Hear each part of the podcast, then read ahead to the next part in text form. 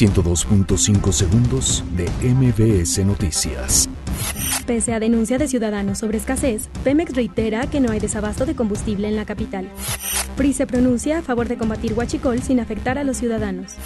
La Suprema Corte de Justicia de la Nación admite a trámite controversias de Banjico y COFESE por Ley Federal de Remuneraciones. La Conferencia Nacional de Gobernadores dice sí a Guardia Nacional con condiciones, mando civil y respeto al federalismo.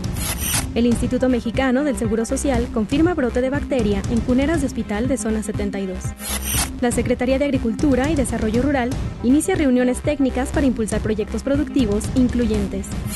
El gobierno de la Ciudad de México confirma que verificentros de la capital operan con normalidad. La Secretaría de Seguridad Ciudadana confirma más de 700 personas ingresadas al Torito en periodo de sembrino. Autorizan aumento de tarifas en transporte público de Acapulco. Cierre de gobierno de Estados Unidos divide a los agentes de la patrulla fronteriza. 102.5 segundos de MBS Noticias.